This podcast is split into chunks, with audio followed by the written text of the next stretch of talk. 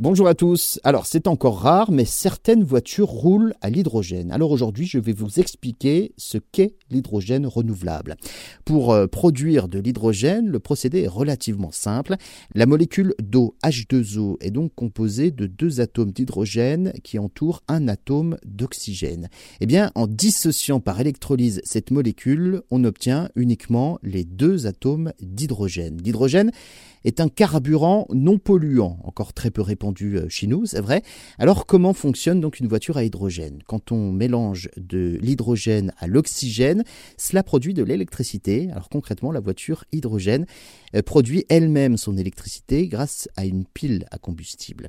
Et en termes de pollution, par rapport à une voiture essence ou diesel, pas de danger pour vos poumons. Vous pouvez d'ailleurs coller votre nez au pot d'échappement d'une voiture à hydrogène.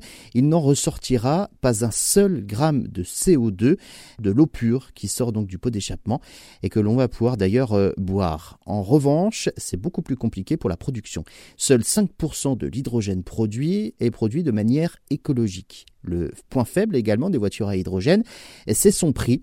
Pour que son coût d'utilisation soit comparable à celui d'une voiture à essence ou diesel, il faudrait donc que le kilo d'hydrogène soit vendu 9 euros. Et à l'heure actuelle, eh bien, le kilo d'hydrogène est vendu plutôt aux alentours des 12 à 15 euros le kilo. Mais plus il y aura donc de clients et de voitures à hydrogène sur les routes, plus le kilo d'hydrogène baissera. L'hydrogène coûte trois fois plus cher à produire que le charbon, par exemple. Tout l'enjeu est donc de fabriquer de l'hydrogène vert et moins cher. Si l'on peut déjà rouler à l'hydrogène, c'est encore euh, très mince comparé donc au pétrole.